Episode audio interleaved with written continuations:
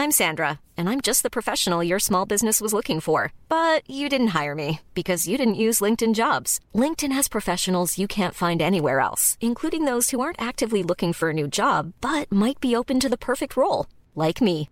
In a given month, over 70% of LinkedIn users don't visit other leading job sites. So if you're not looking on LinkedIn, you'll miss out on great candidates like Sandra. Start hiring professionals like a professional. Post your free job on linkedin.com/spoken today.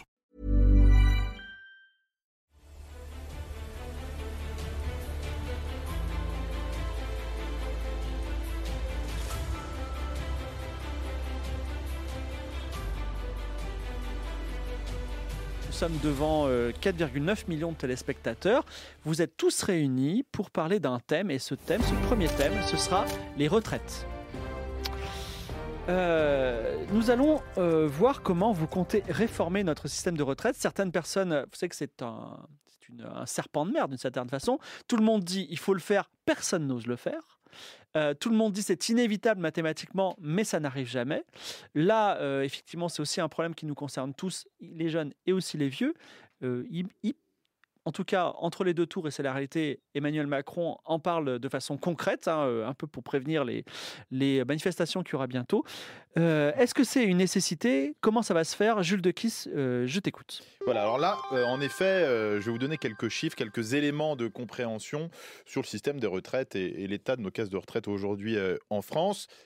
Nous sommes dans un système en déficit et si on change rien, a priori, d'après le Conseil d'orientation des retraites, ça va rester comme ça au moins jusqu'en 2070. C'est surtout une question euh, démographique, hein, euh, la génération du baby-boom qui euh, arrive à l'âge de la retraite et puis leurs nombreux enfants, nous en quelque sorte, eh bien on sera aussi à la retraite et donc jusqu'à ce que nous disparaissions, il y aura une tension sur les équilibres financiers. Les caisses de retraite pour l'instant ont des réserves, ce qui fait qu'on peut amortir le choc et ses déficits, plusieurs dizaines de milliards d'euros qui peuvent permettre donc de ne pas craindre vraiment le, pire à court terme. Mais l'idée, c'est donc quand même qu'il faut agir. Et il y a différents leviers possibles. L'outil le plus symbolique, et tu le disais, Fibre, hein, c'est celui qui est, souvent agité, et notamment dans cette campagne, c'est l'âge légal de départ à la retraite. Aujourd'hui, il est à 62 ans en France. Alors, où placer le curseur? Est-ce que c'est euh, cet âge légal qu'il faut augmenter? On va voir comment on se situe par rapport à nos voisins européens, notamment avec Antoine Deyana, cellule Vrai du Faux de France Info.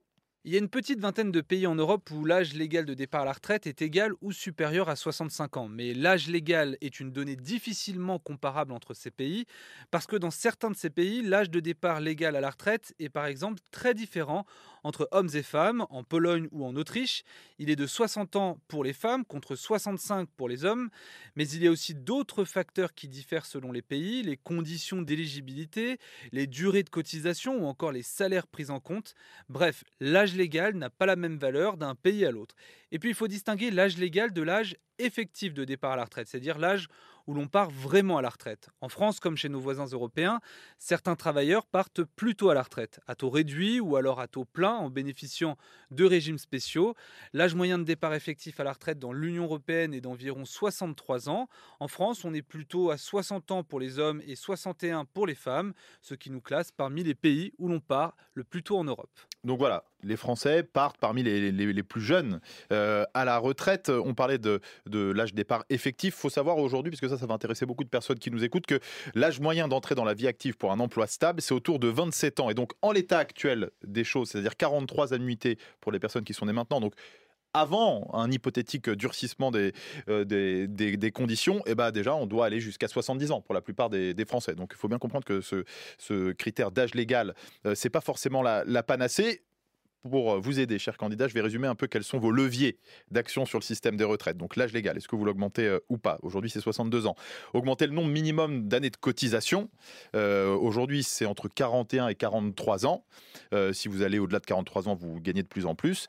Vous pouvez augmenter le niveau des cotisations, donc l'argent qu'on fait rentrer dans les caisses pour que le, système tienne longtemps. Mais dans ce cas-là, qui paye? Est-ce que c'est les salariés qui payent plus de cotisations ou les entreprises, avec des influences sur la compétitivité? Et puis, vous pouvez aussi décider de baisser le niveau des retraites ou alors freiner leur, euh, euh, hausse, puisque c'est indexé sur, euh, sur le niveau des, des prix. Et dans ce cas-là, vous risquez de vous heurter à une forme de colère puisque les retraités disent déjà que ces pensions sont, sont trop basses. Estimez-vous que le système des retraites actuel est parfait ou voulez-vous le réformer et si oui, comment? Eh bien, je me tourne de façon surprenante vers Nicolas Ferial qui est, je pense, dès que j'ai dit le mot retraite, savait déjà ce qu'il allait dire. Je, je vous écoute. Je vais vous surprendre, Tigre. Je crois pas, mais allez-y. C'est un sujet sérieux. Ça, ça ne mérite pas vos gloussements, s'il vous plaît. Un peu de sérieux.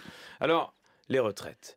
On va commencer par le commencement. Il n'y a pas de problème des retraites. C'est la grande illusion. On vous dit que le système est en déficit, chers concitoyennes, concitoyens, mes amis. On dit que le système est en déficit. Or, qu'est-ce que ça veut dire? Ça veut dire que dans les 70 prochaines années, la part du PIB consacrée aux retraites n'augmentera pas. Ça veut dire que si aujourd'hui on peut s'offrir notre système de retraite, on pourra se l'offrir demain. Donc, il n'y a pas de problème des retraites. C'est mon premier argument. Mais ça ne suffit pas. Ça ne suffit pas parce qu'on voit bien, aujourd'hui, on voit bien le nombre de retraités qui ne vivent pas de leur bonne retraite. On voit bien, mais vous les, vous les voyez enfin ces petits vieux qu'on voit dans la rue et, et- qui en sont à ne pas pouvoir payer leurs courses parce que leur retraite est trop basse. Donc il faut faire mieux, il faut faire plus. Et on les voit, toutes ces Françaises et tous ces Français qui partent à la retraite cassés en deux et qui parfois meurent avant même de l'atteindre. Et alors, on nous dit qu'il n'y a pas d'argent, mais moi je vais vous en trouver de l'argent là où il est, c'est-à-dire dans la poche des entreprises. Rendez-vous compte, Tigre, mesdames, messieurs, chers amis qui allaient dire le contraire tout à l'heure, rendez-vous compte que sur ces dernières années, on a baissé le niveau des cotisations patronales, l'argent que les patrons pouvaient très bien payer et qui leur permettait de se faire des milliards de profits. Eh bien, on leur a donné encore plus en leur demandant de payer encore moins pour les retraites des pauvres gens. Donc avec ce sera opération main propre. On va aller récupérer l'argent fraudé là où il est pour leur donner aux retraités. Ce sera hausse des cotisations patronales pour les très grandes entreprises, celles qu'on fait 230 milliards d'euros de profits pendant la, la pandémie. Et avec ça, on aura, mais alors, tranquillement, sereinement, de quoi financer une retraite à 60 ans, une bonne retraite à 60 ans pour toutes et pour tous. Charles de Spie, je le vous vois trépigner au- euh, devant la, la, la, la- la Vous voulez dire ce de- milliardaire qui commence à avoir peur et à serrer les fesses? Vous m'éto- vous m'étonnez qui tremble. Je vous écoute. Disruption, enfin. Description.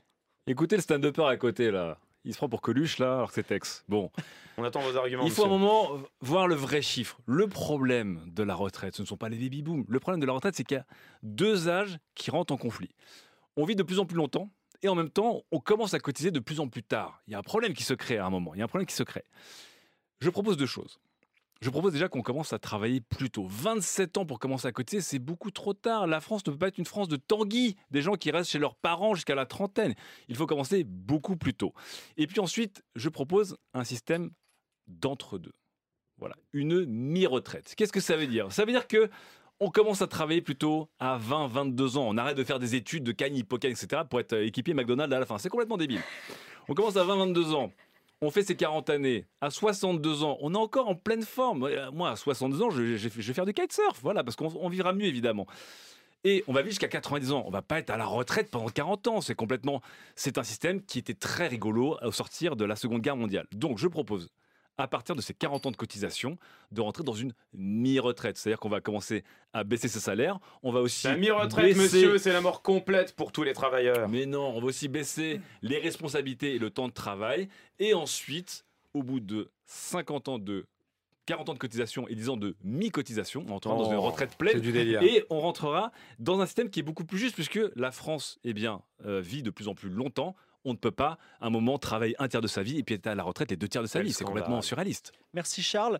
Euh, Paul Jacques, je vous vois, je vous vois euh, révolté par la proposition de Charles. Je vous écoute. Euh, tout à fait. Je suis d'ailleurs surpris hein, d'être euh, plutôt aligné avec euh, Monsieur Ferial euh, sur euh, les sujets de la, le sujet de la retraite, même si moi je ne vais pas défiler avec euh, des policiers, euh, comment dire, des, des syndicaux un peu brutaux de policiers, vous, on va dire. vous parlez du peuple qui protège le peuple, c'est bien de cela. Pas de mépris. Non, pas de mépris, pas bien sûr. mépris. Non, non, mais bon, voilà, c'est quand même, on vous a retrouvé auprès de, de personnalités un peu exotiques. C'est euh, sûr que les policiers ils sont venus perquisitionner votre local, je crois. Oui, oui, tout à fait, une histoire incroyable. Bref, quoi qu'il en soit, euh, ce n'est pas le Vous sujet. leur tenez une dent. Bref, euh, tous, les, candidats, euh, mon cher Fibre, euh, parlent de hausser, voilà, de hausser l'âge de départ à la retraite minimale. Moi, je propose de le baisser, hein, tout simplement. C'est quelque chose qu'on peut entrevoir, qui peut être financé. Donc, c'est retraite à 60 ans si euh, désirer, si nécessaire, s'y cotiser. Alors on reste sur 40 ans de. Mais si cotisez, c'est- vous cotisez combien de temps pour être à la retraite à c'est-à-dire- 60 mais non, ans C'est reste- magnifique comme plan. On est ça. sur 40 ans de, de- de cotisation. Donc là, on passe à parler évidemment des gens qui ont commencé à travailler très tôt. Ils peuvent continuer à cotiser s'ils le veulent. Mais, euh, donc évidemment, toujours à. Comment dire Ils, verseront, ils percevront une allocation, euh, bien, bien entendu, en, en adéquation avec, euh, avec ce qu'ils gagnaient. Mais il y aura quand même un minimum d'allocation de retraite de autour de 1400 euros. 1400 euros. Non, mais c'est c'est Noël tous les jours avec les gens de hein. gauche. Tout- hein, c'est possible, c'est possible. Nous, nous, euh, nous pouvons le faire. C'est du vent. Charenton. C'est la Avec grande un minimum, et même un, vous, minimum quoi vous vieillesse, financez un minimum vieillesse, même Mais- comme on le fait pour, un, mi- euh, pour le minimum jeunesse Non, de 2000 mais- euros. C'est tout à fait Non, mais possible. vous pouvez promettre toute votre vie, tout ce que vous voulez. écoutez, vous n'avez pas le courage d'aller Eh ben, chercher l'argent où il vous, est. Vous tremblez des genoux devant le grand patronat. vous promettez des armes à feu aux policiers, nous on promet de l'argent aux plus précaires. Voilà Oui, bah oui, vous promettez, vous promettez, vous ne ferez rien, c'est du vent. On verra, on verra. Et Eglantine, je ne suis pas venu vers vous, mais vous avez pris beaucoup de notes et vous étiez prête à dès le début du débat. Mais je vous laisse euh, finalement vous représenter le Une parti forme de au pouvoir favoritisme, j'ai actuellement envie de dire. et euh, qui, Chacun son tour de parler. Vous avez qui, eu à le temps mon de avis, parler. euh, donc, euh, a, a- a travaillé sur le sujet. Je vous écoute sur la question des retraites. Alors moi je suis assez euh, choquée par les propos de Monsieur Charenton qui apparemment l'argent tombe du ciel, on lui parle de Absolument pas. déficit Tout est euh, par rapport à la retraite et lui il dit d'un seul coup on va augmenter le minimum et puis en plus tiens on va donner aux jeunes. Donc Ravi on de y- savoir que vous avez un avis sur quelque chose en tout cas. Très bien. Euh, alors du coup, moi, ce que je voudrais, c'est qu'effectivement, sur ce point-là, et seulement sur ce point-là, je rejoindrai euh, euh, Monsieur Despy. Effectivement, on vit de plus en plus vieux. Donc pourquoi encore euh, avancer? Le- l'âge de la retraite C'est complètement étrange. Quand on voit ce que font nos, nos- nos pays, La retraite imposée. La retraite imposée, mais en fait, il faut travailler plus longtemps si on est en bonne santé. Mais Qu'est-ce on qui peut tout à fait le justifie Oui, mais enfin, vous savez très bien que si vous mettez l'âge de la re- à la retraite à 60 ans ou à 55, les gens vont s'arrêter à 55. Et quelqu'un qui Comment travaille, est-ce qu'on quelqu'un qui redresse travaille ce depuis pays ses- sans ça quelqu'un qui travaille de- depuis son plus jeune âge dans le BTP, vous le faites partir à Justement. quel âge en Oh, mais il retraite travaille pas depuis 12 ans non plus, on va pas exagérer. Non, mais depuis euh. 18, madame. Voilà, depuis 18 ans, 18, 18 ans, contrairement à 20 ans. vous, lui, il travaille. Excusez-moi, est-ce que vous avez une proposition concrète? Alors du coup, je veux mettre l'âge de la, à la retraite à 65 ans. Euh, effectivement, ça me semble indispensable, sinon le système de retraite n'existera plus. Donc vous êtes pour le social, mais euh, pour les futures générations, il n'y aura plus de retraite à vos yeux du coup. Est-ce qu'on aura tout pompé pour nous et puis les enfants, ils se débrouilleront avec ce qu'on leur laisse? Ah, mais de l'argent, de la- il y a énormément d'argent à, à récupérer pour l'État dans ce pays. Vous savez, c'est. c'est- Oui, Moi, je pense aux prochaines générations, tous tous vos monsieur. amis. Je Vous pense aux prochaines depuis tout à générations. l'heure. Ah, bah J'ai envie que mes enfants aient une retraite. l'éva- L'évasion fiscale, les multinationales, Le, les le grand grands riches. avec un salaire Les à plus 6 riches, chiffres, on peut taxer, évidemment les plus Dans sur les héritages, poche, peut-être. sur les héritages, sur les plus-values d'entreprises, sur les actionnaires, Vous allez- sur les sur, sur les archi-riches tout simplement. Vous pensez vraiment, enfin c'est marrant parce que là j'ai deux candidats, leur Je vous rappelle que nous avons on va taxer- 72 on va Je vous pour sauver absolument tout, l'écologie, les retraites, l'éducation, mais Mais vous, vous vendez, peu- vous vendez depuis des décennies un monde euh, au- austère aux gens où, il- il- semble-t-il, c'est normal qu'ils soient absolument Mais en vous train de manger vous des, vendez- manger des miettes de pain dans Mais le caniveau vous parce que c'est dur pour Vous l'État. vendez Disneyland, Il- vous dites aux on gens peut pas vous moins, on payer, paiera on peut pas vous payer de Écoutez, cotisation. enfin, faut travailler Alors, quand on est au RSA. alors, mais qu'est-ce que c'est que ces conneries? Je vous remercie pour vos avis et vos propositions. Alors, chers spectateurs, j'espère que vous avez bien retenu les propositions de chacun. Pourquoi? Parce qu'on va lancer un sondage et c'est vous qui allez décider qui est le meilleur. euh, meilleure proposition, sachant qu'il y a encore, on va encore parler de, du, on va dire de nos, de nos seniors, mais euh, la personne qui aura votre plébiscite gagnera un certain nombre de voix, mais aussi la deuxième, le deuxième plus populaire. Donc vraiment, s'il vous plaît, votez pour les solutions qui vous semblent les plus correctes, les plus adaptées, ou peut-être les personnes qui les ont mieux défendues en tout cas. Et on va passer sur un autre débat qui concerne nos seniors. Au-delà de la question du système de retraite, il y a aussi celle très importante du sort que l'on réserve à nos aînés. Souvenez-vous, il y a quelques mois, du problème euh, du, du scandale des EHPAD euh, qui a eu. La question du troisième âge, en tout cas, est plus, plus globale. Jules de Kiss, je vous laisse la parole. Bien sûr, ce scandale, c'est le, le scandale Orpea, hein, euh, à l'issue d'un livre enquête du journaliste Victor Castanet qui s'appelle Les Fossoyeurs. Dans les EHPAD de ce groupe, des économies étaient faites sur le dos des pensionnaires qui pouvaient manquer de couches, euh, ne pas manger à leur faim, ne pas avoir assez de personnel à leur côté. Un rapport d'enquête commandé par le gouvernement est venu corroborer ces faits et le scandale est d'autant plus retentissant qu'Orpea comme tous les groupes d'EHPAD privés, hein, côté, euh, enfin celui-là, Orpea est coté en bourse, mais touche des dotations euh, publiques versées euh, par l'administration publique. Et donc, en quelque sorte, euh, bah, le groupe se servait au passage au détriment de la qualité de service pour les résidents. Cela pose la question du modèle. Quel modèle on veut pour euh, euh, nos aînés? Est-ce qu'on veut qu'ils soient dans des maisons de retraite? Est-ce qu'on veut le maintien à domicile, qui reste largement la, la majorité des, des cas en France? Mais dans ce cas-là, il faut mettre les moyens pour cela. On pourrait peut-être s'inspirer euh, du modèle danois qui est souvent mis en avant et euh, France Info est allé justement à Copenhague pour voir comment ça se passait. Il y a trois ans, Nelly et son époux ont rejoint la maison de retraite Salon dans le centre de Copenhague. Ici, je suis tellement heureux d'être ici. Le Danemark privilégie le maintien à domicile, mais lorsque l'état physique ou mental ne le permet plus, les municipalités qui ont la gestion des maisons de retraite ont le devoir de trouver une place. La ville de Copenhague leur a donc proposé un appartement avec chambre. Tout le monde est si gentil, est toujours à bonne humeur. Un appartement dans lequel le couple a apporté une partie de ses meubles, livres et tableaux, ses souvenirs en somme, pour recréer un environnement familier. C'est la norme au Danemark. Et puis, ils font beaucoup de musique aussi. Alors, je suis très heureux hein, d'être là. Sur un grand tableau, Dite Anderson, responsable des activités, a inscrit le programme de chaque jour. Lecture, débat, film, bingo, club pour les messieurs, avec une pinte autour du billard. Ce n'est pas parce que l'on vieillit, dit-elle, qu'il faut arrêter de vivre. Les ateliers sont animés par des bénévoles qui viennent de l'extérieur, un modèle public très contrôlé, financé par l'État grâce à l'impôt, et cette attention à chacun qui est la marque de la société.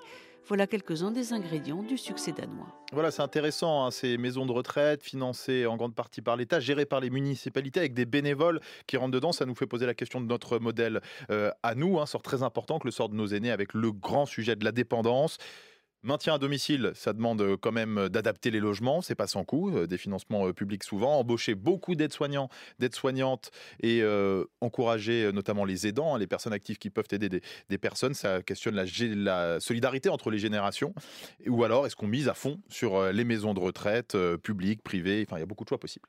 Merci beaucoup Jules. J'en profite pour préciser que c'est Jules qui prépare toutes ces, tous ces reportages, qui euh, extrait les, les sons, qui les envoie et qui euh, bosse beaucoup pour ce... Voilà, je ce- pioche dans la base de France Info tout ce qu'on diffuse, Ouais, mais etc. beaucoup, beaucoup de taf de la part de Jules, qui est, on va dire, le, le co-rédacteur de, de, de, ce, de ce jeu auquel vous pouvez vous participer, puisque le lien va d'apparaître dans le chat Twitch.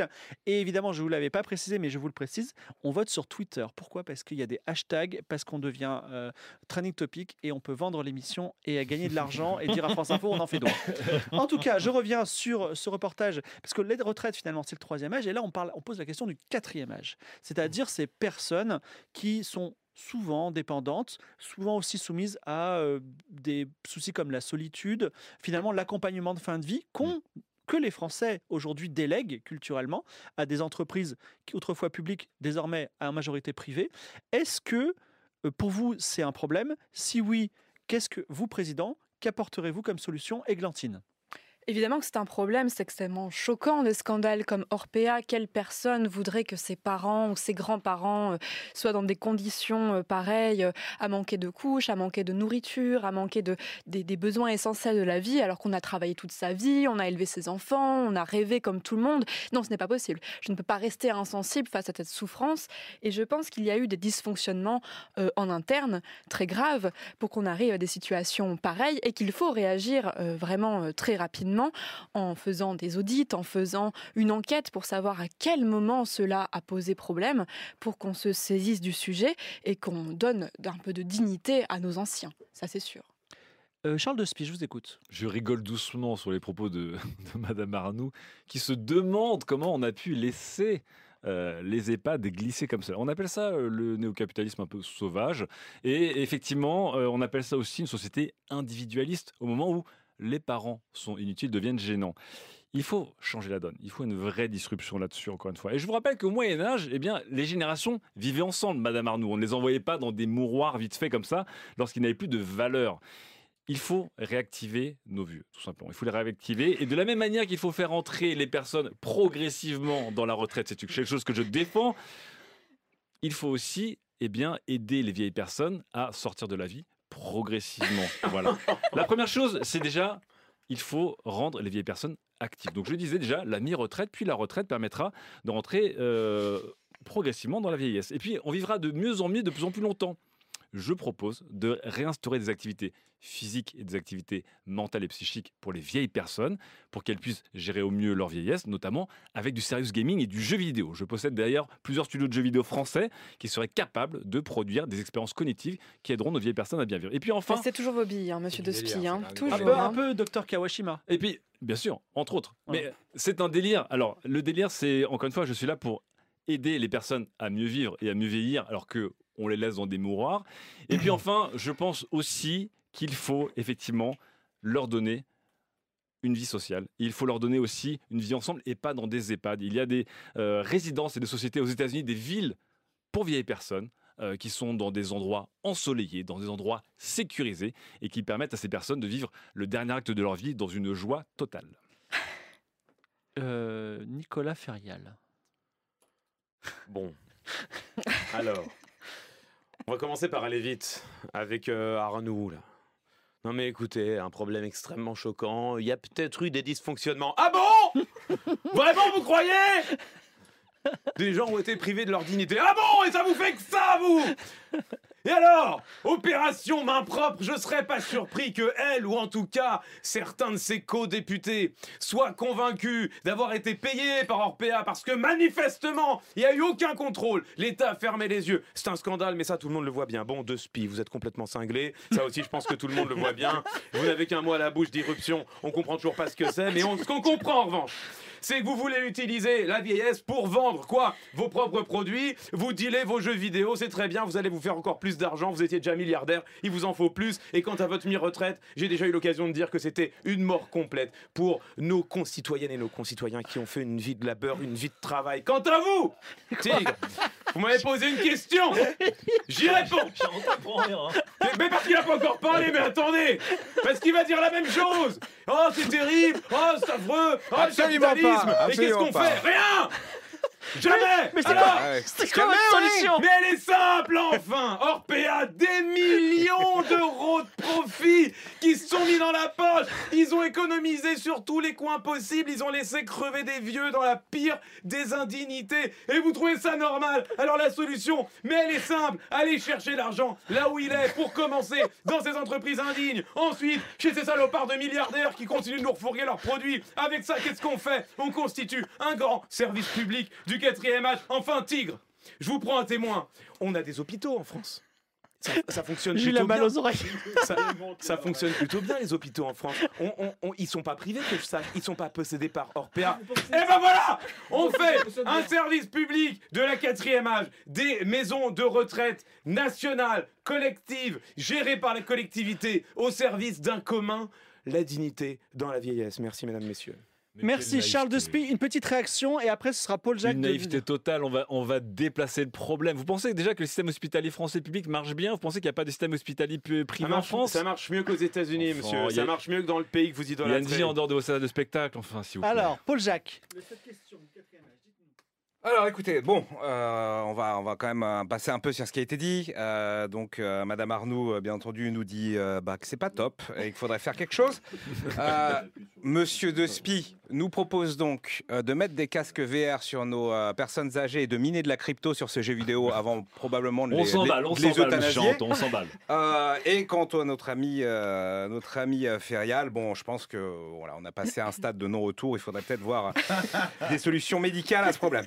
Quoi qu'il en soit, euh, oui, bien entendu, les EHPAD, ce qui s'est passé, c'est euh, scandaleux. Les EHPAD, de toute façon, doivent être nationalisées. Elles doivent être moins chères. C'est pour ça d'au- d'autant plus qu'elles pourront être prises en charge par euh, l'allocation, le minimum euh, qu'on va donner justement, que ce soit aux jeunes, justement aussi aux personnes âgées, a- avec de meilleures retraites. Un peu moins de la moitié des EHPAD français qui sont déjà Voilà. publics, euh, un petit tiers associatif et un quart qui sont vraiment privés. Voilà, mais privatiser l'accompagnement et la fin de vie, c'est- juste insupportable. C'est pas du business. On doit staffer, euh, évidemment, euh, former, que ce soit des auxiliaires de vie, des, euh, euh, infirmières, des aides-soignantes et aussi des bénévoles. Qui, voilà, il faut beaucoup plus de moyens. On a commencé à tuer l'hôpital, à, à, enlever énormément de postes et vraiment le secteur des maisons de retraite a été totalement abandonné.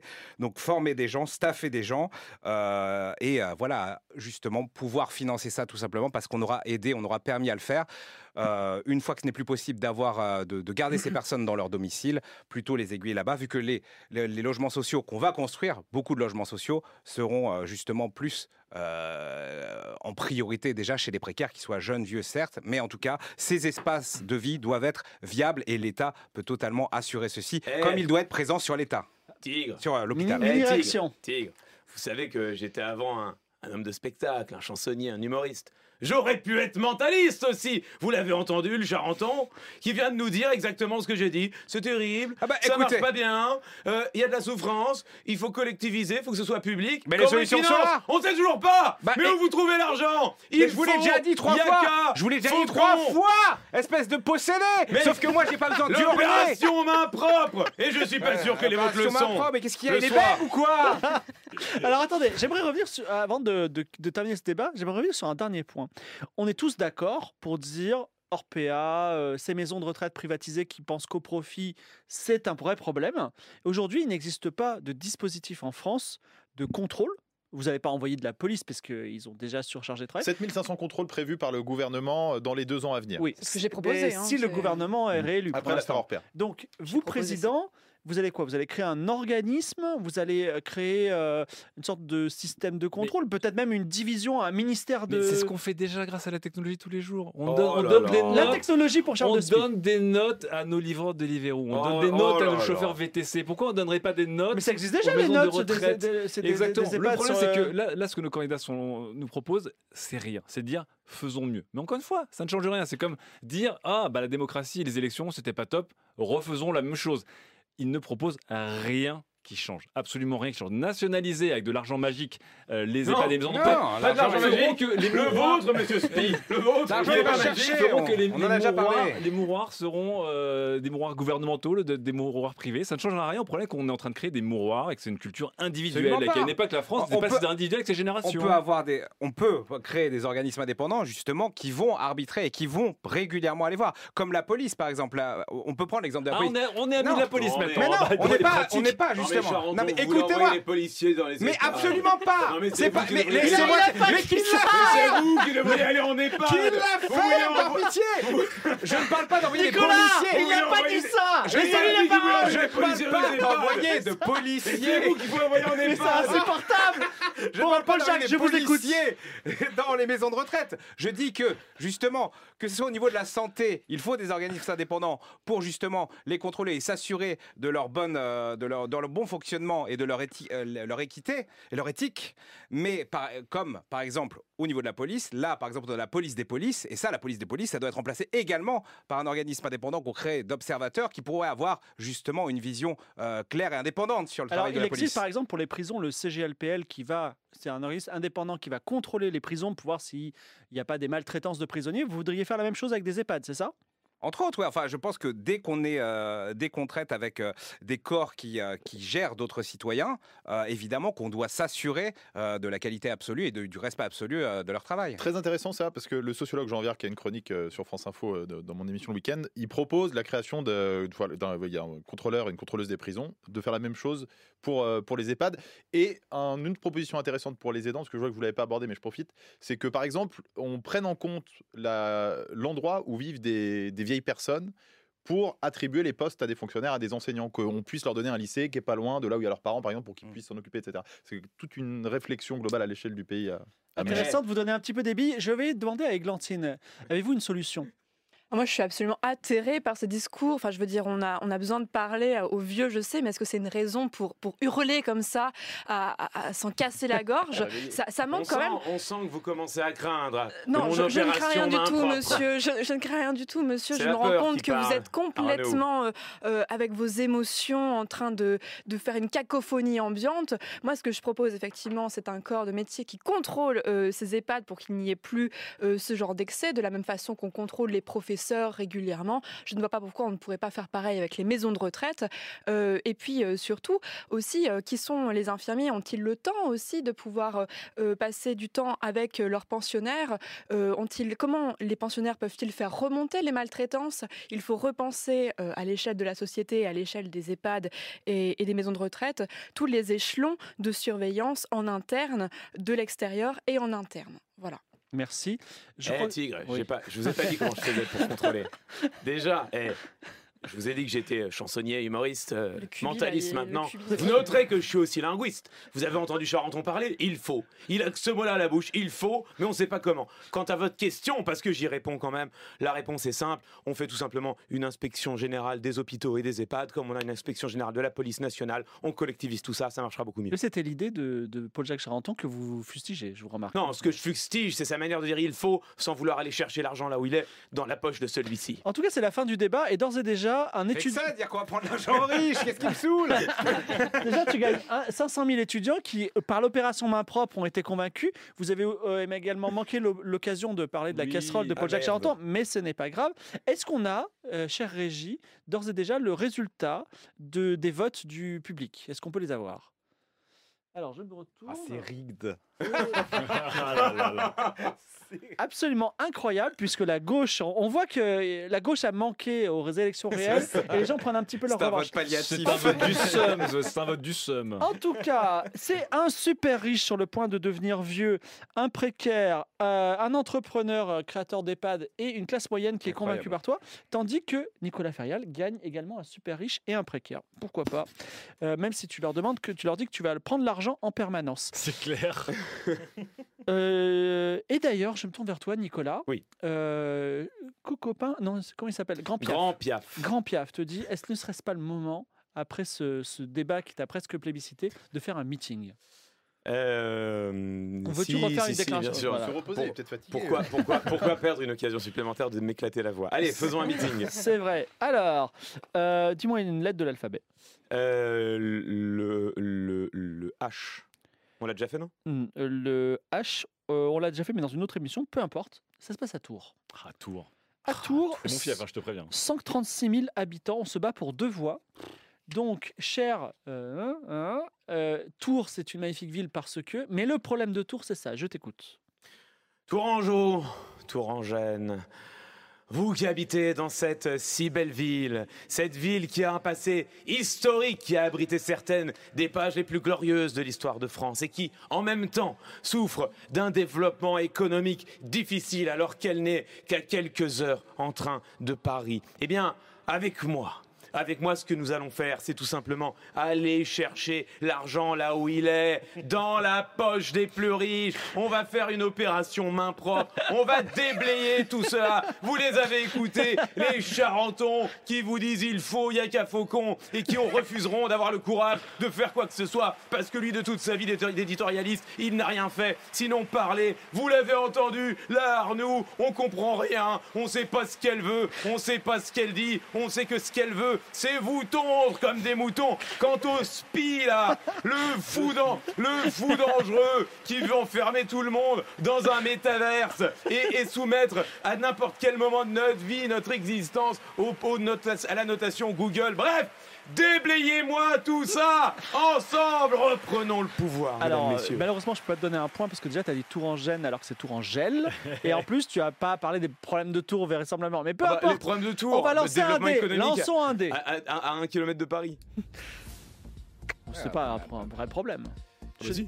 C'est un 4, euh, Jules. Habile, Nicolas Ferial, des pics bien aiguisés contre ses adversaires, des éléments porteurs de sa campagne martelés et martelés encore. Dans une belle ambiance, sous un joli soleil de printemps, le candidat peut avoir le sentiment du travail accompli, mais il faudra sûrement faire un peu plus pour prouver qu'il est le candidat le plus populaire dans cette dernière ligne Ce droite. sera deux, étudi- deux étudiants. Ah. Paul Jacques, euh, tu peux décider de te reposer, sachant que ça donnera un bonus à un meeting, il y en aura encore un. Tu peux essayer de lever des fonds aussi. Tu peux faire une déclaration choc. Tu peux trouver euh, des dossiers juteux sur tes adversaires ou te débarrasser de ta casserole. Euh, bah, je, je pense que euh, je vais me débarrasser de ma casserole, ouais. Donc, euh, Même si elle était euh, pas du tout utilisée hein, jusqu'ici, mais bon. C'est jamais. pas de l'avoir oublié, putain, Ouais, quel, ouais, quel échec. Cocopin, ton directeur de cabinet, te dit on va sur quelle chaîne de télé? Euh, Il avait utilisé Facebook Live, alors peut-être. euh, non, bah, il, faut- 2? il nous faut du reach. Oui, on peut faire France 2. Il nous faut du reach. France 2, c'est parti. Tu es invité par France 2, tu es euh, aux 20h, on parle de ton, ton programme, tout se passe bien. Mais on nous a dit, Paul Charenton voulait revenir sur un, quelque chose qui vous picote un peu.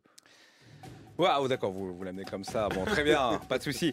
Oui, oui, euh, j'ai bien vu. J'ai bien vu sur Internet euh, les nombreux memes euh, et les montages de moi avec cette déclaration, évidemment, en plus pour, voilà, pour un fan de littérature comme moi, oui, euh, voilà, évidemment, euh, d'avoir dit euh, Zadig et Voltaire, bien sûr, au lieu de Zadig ou la destinée, en tant que livre qui m'avait. Grandement ému. Donc euh, voilà moi écoutez euh, je n'ai euh, voilà c'est- rigolo. Je n'ai pas peur de rire de moi-même. Donc euh, je tenais à dire que j'ai beaucoup apprécié tous les memes qui ont été développés par, par les gens sur, sur, sur internet toutes les vidéos les, les détournements. Mais il ne faut pas oublier évidemment notre programme notre programme social pour le peuple et revenir un petit peu au sérieux. Mais en tout cas voilà je- j'accepte la critique. Ne lancez pas les dés tout de suite. On va lancer un dé, on va rajouter un. Mais si en plus tu me dis, euh, genre, dans Zadig ou la destinée, il se passe ça, je te, je te rajoute deux. je suis fatigué Très bien. Bon, lancez les dés, rajoutez un. C'est un Oh. 6. Ah, Oh Jules, là je vous écoute. Alors, attends, attends, avant ça, qui est ton adversaire? Ton adversaire euh, juré autour de cette ah table est-ce que c'est le retour de bâton Si mais- tu veux avoir un petit sondage express, Nicolas Ferial te talonne. Ah, En plus, il est sur mes plates-bandes et il gueule plus. C'est- vraiment embêtant. Donc on, c'est va, lui on va dire que c'est lui. Alors, Nicolas, je t'écoute, Jules. Qu'est-ce qui s'est passé? C'est à croire que les Français ont la mémoire courte, qu'ils font preuve d'une grande mansuétude ou tout simplement qu'ils aiment ceux qui s'émancipent un peu des règles, un littéraire qui oublie ses classiques. Mais bon, après ces explications sur cette affaire, le candidat rebondit nettement dans les sondages. Alors, il se trouve que en plus, tes, tu, tu- tes, tes- tes militants, tes followers sur Twitter ont trouvé un dossier juteux sur ton adversaire. Et ton adversaire va me donner un chiffre entre 1 et 9, qui n'est pas 8 Ou et 3. Eh bien, le 9. Le 9. Qu'est-ce, quelle est la casserole que les militants ont trouvée? Nicolas Ferial Grosse casserole. a répondu 4 euros et quelques à propos du prix d'un ticket de métro. puis a expliqué son erreur en tant que responsable politique désormais. Je ne prends plus le métro. oh, oh là là. Voilà. Je, je sirote cette casserole. Je, la- je la sirote Et comme du en fait, il s'est tellement bien défendu sur Zadig, il a été tellement sympathique que chacun d'entre vous va lui donner une voix à Paul-Jacques Charenton. Non mais attendez. Eh oui, c'est comme quoi, ça. C'est quoi cette, cette émission mélanchoniste c'est pas là moi qui tire les avec dés. 50% des voix là. Mais c'est vrai, euh, pensez à l'équilibre du jeu, cher, euh, cher euh, votant. Oui. Voilà. En fait, Tigre, est-ce que tu m'as donné ma voix pour avoir mentionné 650 millions de fois l'opération main propre c'est la première, la- c'est la première voix que je t'ai donnée, souviens-toi. Ah, ça marchande. Euh, Églantine, Pokémon. donc Bat- Monsieur Batman euh, te dit euh, qu'est-ce qu'on fait maintenant? On peut, s- on peut se reposer pour faire, euh, pour, être, pour faire un meeting de ouf la prochaine fois, faire un meeting directement, faire une déclaration choc à la télé. On peut aussi, suivant l'exemple de Paul Jacques, trouver des petites casseroles sur vos adversaires. Qu'est-ce que vous voulez faire? Euh, on peut trouver une casserole, non? Très bien. Donc tu lances tes détectives sur qui? Bah, de spill, il en a pas. Oh Oh Lui, il n'y en a plus non plus. Je viens de m'en débarrasser. ah, lui Je viens de alors. m'en débarrasser. Lui alors. Je Alors, croyais t'en sortir comme ça, mais. Moi j'ai rien dit. hein.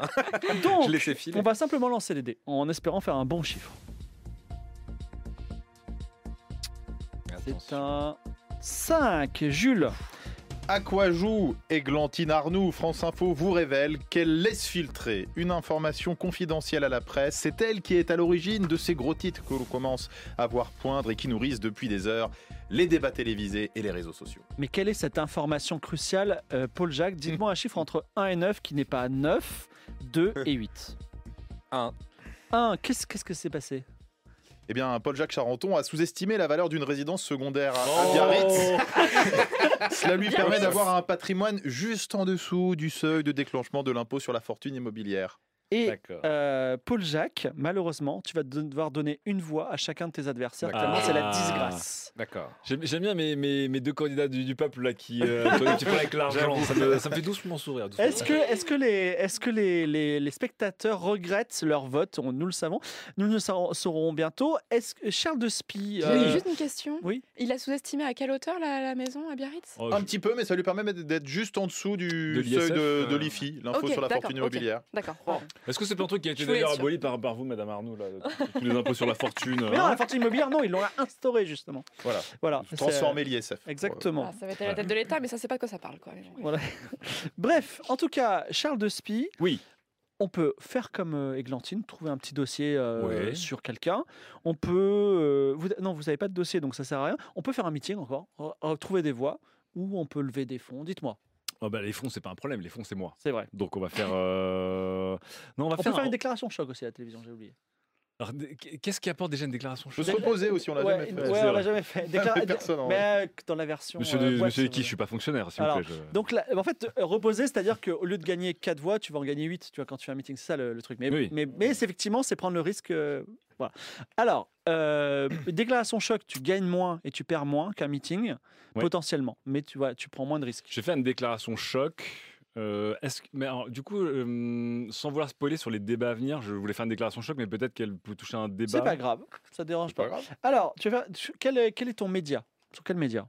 Il y a eu, il y a eu euh, France 2, il y a eu Facebook Live. Je vais le faire sur Spoutnik.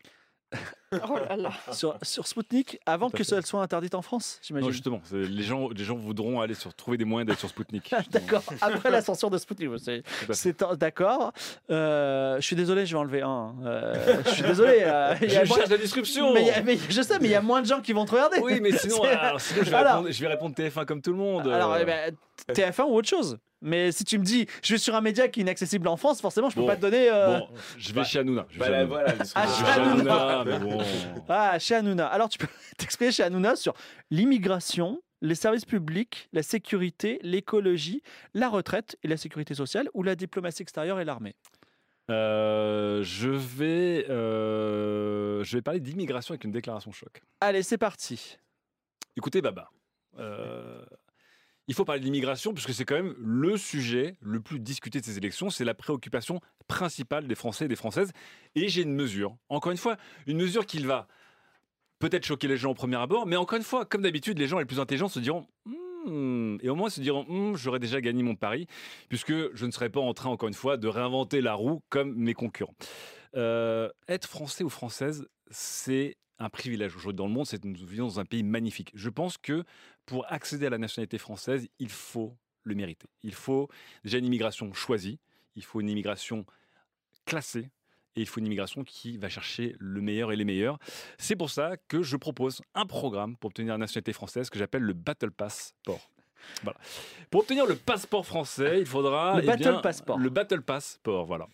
Euh, il faudra pour les étrangers qui viennent en France et qui veulent obtenir ce fameux passeport français le mériter et il faudra grinder les levels de ce Battle Passport euh, pour obtenir eh bien jusqu'au niveau maximum une nationalité française maximum. C'est un euh, test qui durera 5 ans et qui montrera et qui prouvera en tout cas que les gens qui veulent devenir français et qui sont sur le sol français, qui veulent profiter de la France et de ces magnifiques régions et de ces magnifiques droits, doivent le mériter. Alors, ton, ton slogan, ce sera le Battle Passport. Est-ce que le Battle Passport a fonctionné je, je donne un point pour la punchline en plus. Donc, euh, lancez les dés.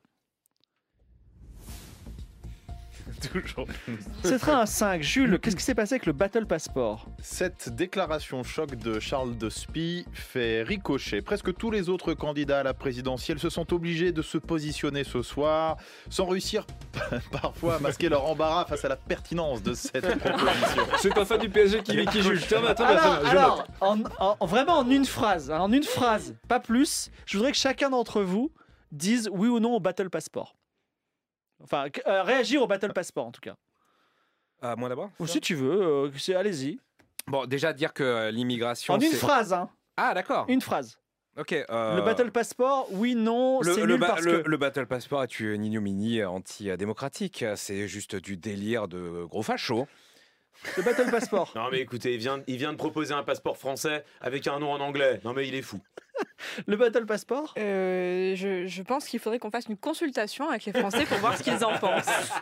Et je voulais préciser quelque chose parce que Oui. je crois que M. Charenton allait le préciser. Oui. Euh, mais en effet, les questions migratoires ne sont pas au cœur des préoccupations des Français, Oui. en tout cas pas en Oui. tête. Euh, pouvoir c'est- d'achat, C'est bien emploi. ce que les merdias veulent bien nous dire. Vous oui. des sondages, monsieur Mais je suis désolé, je, je les incarne. Euh, pouvoir d'achat, connaît emploi, euh, écologie. On ouais. Chacun d'entre vous donne une voix à Charles de Spie pour le Battle Passport. Ouais. Jim- Bah oui, il a fait, il a fait 5. voilà, c'est un bon chiffre. C'est trop. C'est beaucoup. Est-ce que tout le monde a fait son. son Mais toi, tu- Réfléchis. Tu l'as fait toi aussi ou pas? Cher concurrent, concurrente. petite aventure de C'est début? pas si bête. Oui, tu- oui, je crois que oui. C'est parti pour les. Si, je sais plus. T'avais fait. Ah si si si si, je l'ai vais fait. commencer par toi. Alors, c'est parti. Euh, bah tiens, euh, cher... euh, Ah non, on va commencer par toi. Dis-moi un chiffre entre 1 et 18. Si, tu es, si c'est un chiffre déjà dit, je prendrai celui qui est à 15. côté. 15. 15. Planète Marseille. Planète Marseille. Planète Marseille. L'aventure s'appelle Planète Marseille. Alors, AKH, un artiste musical ayant pris le nom d'un pharaon de la 18e dynastie Akhenaton. Pas très chaud pour le vaccin, même s'il est passé par la case hospitalisation à cause du Covid, fait un appel officiel aux candidats. Et alors, il fait, un- il fait une vidéo YouTube. Paul-Jacques Charenton, je crois en toi. Alors, Paul-Jacques Charenton, je crois en toi. Libère la France de la tyrannie du pass vaccinal. On veut nous contrôler, on restreint nos libertés. Je ne vous demande pas de l'annuler, mais de dire que vous allez l'assouplir. Notre président Macron ne nous écoute plus. Je vous propose, je vais faire un concert. Je vous propose de venir sur scène et vous en parler à tout le monde. Vous dites non au pass vaccinal. Est-ce que tu, est-ce que tu acceptes? Euh. Euh, difficile ça. Non, parce que euh, lui, bon, ouais, ouais. situation ridicule. Enfin, il, Oui ou il- non? il est pas vacciné, il a, il a- et en plus il l'a chopé. Enfin, je veux dire, non, il y a, non, ça ne m'intéresse pas. Premier arrivé, premier servi. Qui accepte de venir moi avoir j'y vais, bien sûr, mais depuis, depuis le début, je suis sur, évidemment aligné avec les positions de d'Akhenaton, bien sûr qu'il faut dénoncer ce passe vaccinal, qui est une restriction abominable Alors j'ai de une question. On est en, on est en plein Covid. Est-ce que tu viens avec un masque ou pas sur scène? Vous voulez... Attendez, pa- pardon Tigre, Enfin, je crois que je vous ai mal compris. Vous voulez dire une muselière Bien sûr que non! Alors tu montes sur scène et en, voilà, tu as, tu as 30 secondes. Alors il y a Akhenaton qui dit et en fait alors Paul Jacques nous a trahis, mais la véritable future de la France, Nicolas est là sur scène. Je veux vraiment que vous l'acclamiez. Alors j'en t'acclame. Vas-y Nicolas, il te donne le micro. 30 secondes. Dis- Dis-nous, dis-nous ce que tu veux penses du vac- pass vaccinal. Écoutez, écou- écoutez ce que vous dit Akhenaton, écoutez ce que vous dit la sagesse populaire, la sagesse venue de Mars. Bien sûr que le peuple a été soumis à une opération de contrôle ignominieuse. Bien sûr qu'il n'y avait pas besoin de confiner toute la France. Bien sûr que le confinement imposé en Bretagne où des petits vieux, des petites vieilles, des bons Français, des bons Français, des bonnes Françaises se faisaient euh, euh, sanctionner de 135 euros pour se balader sur la plage. Bien sûr que c'est absurde. Il a raison, Akhenaton, il porte notre parole. Alors, tu gagnes un- 500 000 classes moyennes. Cela dit, tu chopes le Covid. Ce qui aura peut-être, ce qui aura peut-être, ce qui aura peut-être, euh, une conséquence plus tard. Ouais, mais quel variant Je, ne sais- je ne sais pas. Euh, Le petit prix 2022. il est bien. Églantine, un chiffre entre 1 et euh, 18.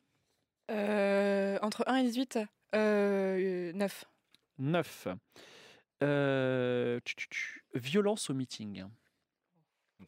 Oui. Alors, qui est ton ennemi déjà Rappelle-moi? Mon ennemi. euh, Ton ennemi actuel. Bah, Charenton. Ah, c'est ouais, tu de me pourrir. hein. D'accord. donc, euh. Je suis désolée. hein.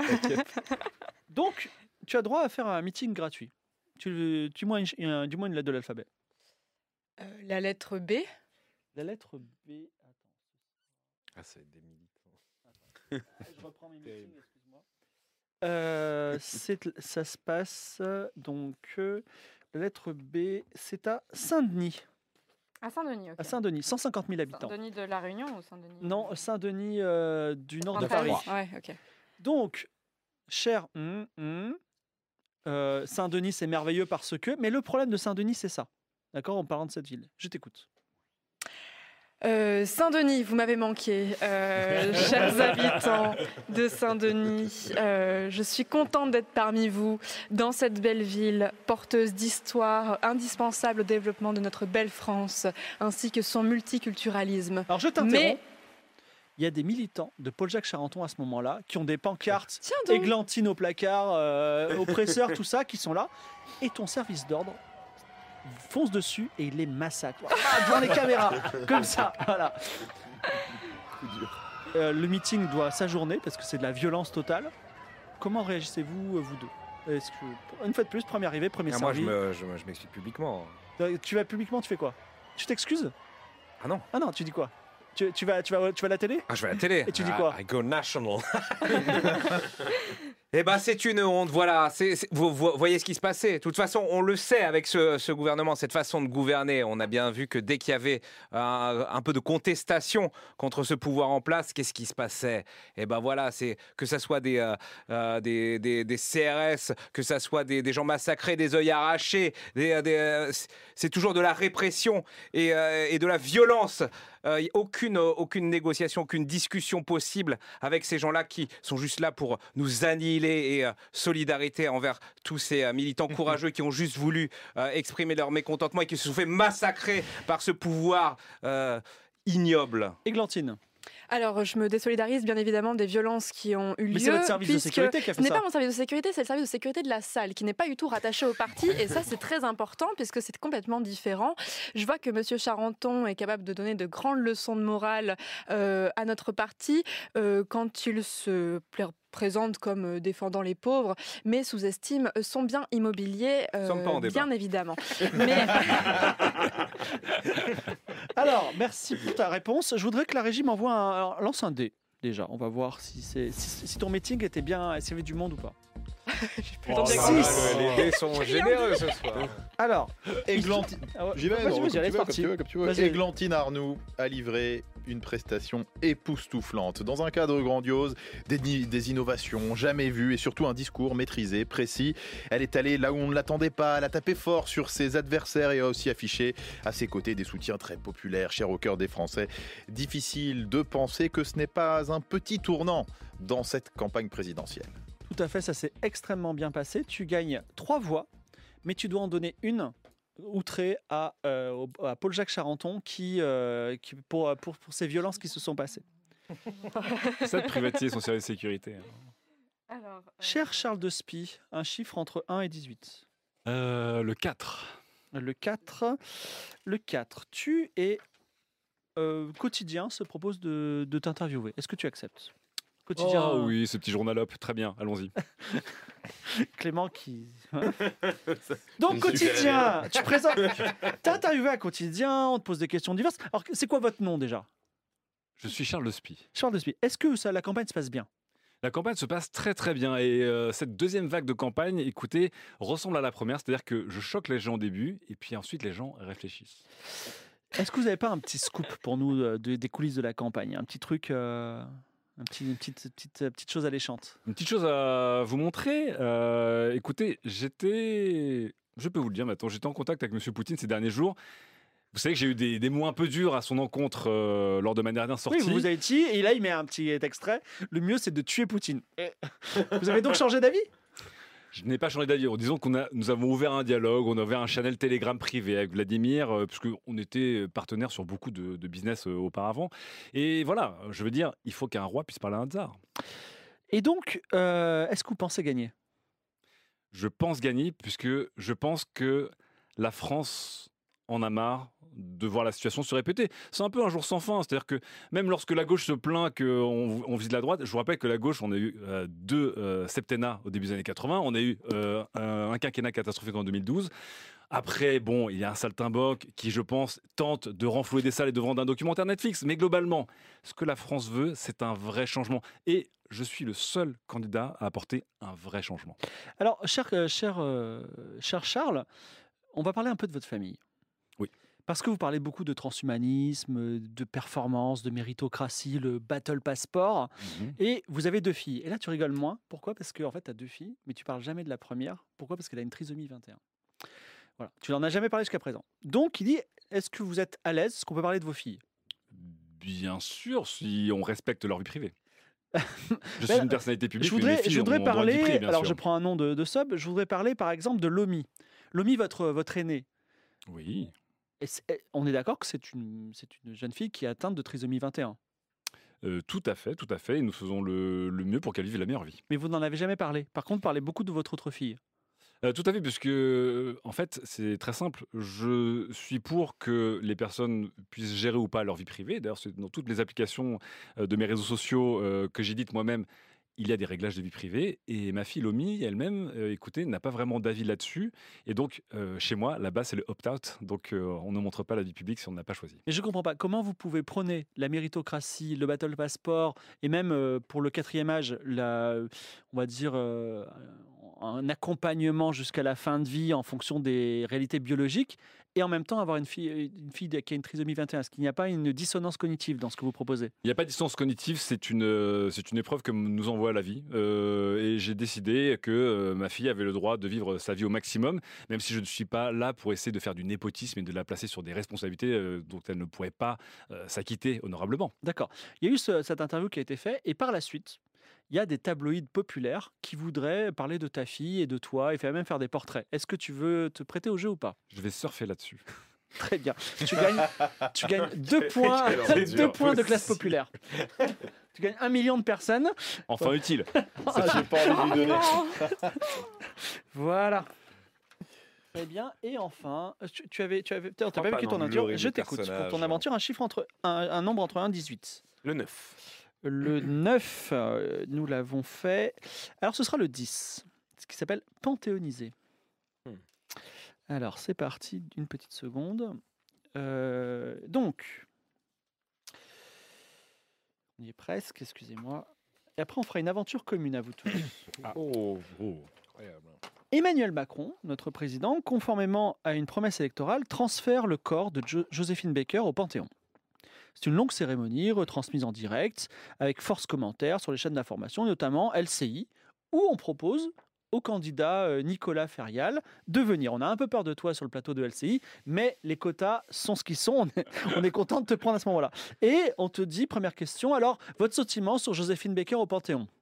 Écoutez, vous savez, euh, j'ai une sympathie infinie et même un respect pour euh, mes camarades, mes amis, mes frères et mes sœurs, chansonniers, chansonnières, humoristes, euh, hommes et femmes de spectacle à travers les âges, et que Joséphine Baker, l'une des meilleures d'entre nous, rejoigne comme ça le panthéon des plus belles figures de la France. Cela me conforte et me procure surtout énormément de bonheur. Vous, président, Oui. est-ce que vous panthéoniseriez quelqu'un? Écoutez, je pense que le rôle d'un président, c'est de rassembler les Français.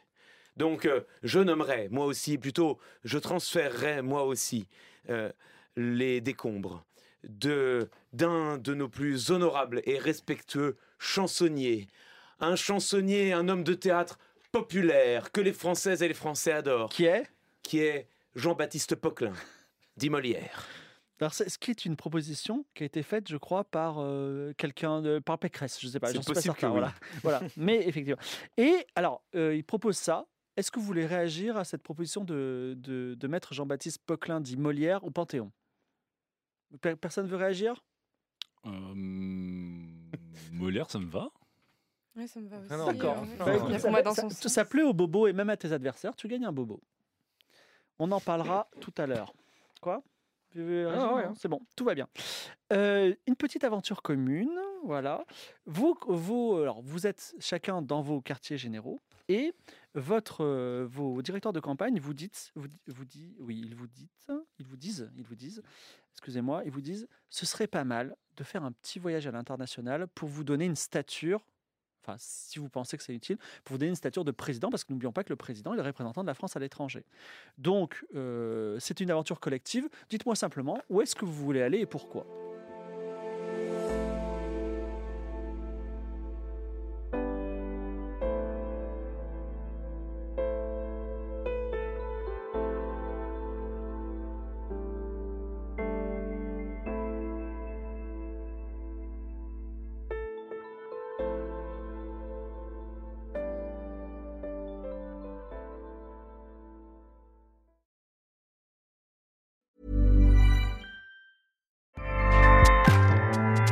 ACAST powers the world's best podcasts. Here's a show that we recommend. This is Roundabout Season 2, and we're back to share more stories from the road and the memories made along the way. We're talking rest stops, if we're stopping to get gas. You will be timed. you will be for sure. Misguided plans, I grew up in the city, so I have like you know, a healthy fear of real extreme darkness. this was like wilderness. A lot of laughs. Y'all weird, but you, yeah, you, you were different. Like you were real different, bro. I can't really put my finger on it. And so much more. Just goes to show that unexpected things sometimes are the best when it comes to a road trip. Roundabout Season 2, presented by Nissan, is live now with new episodes rolling out every Thursday. Listen and subscribe wherever you get your podcasts.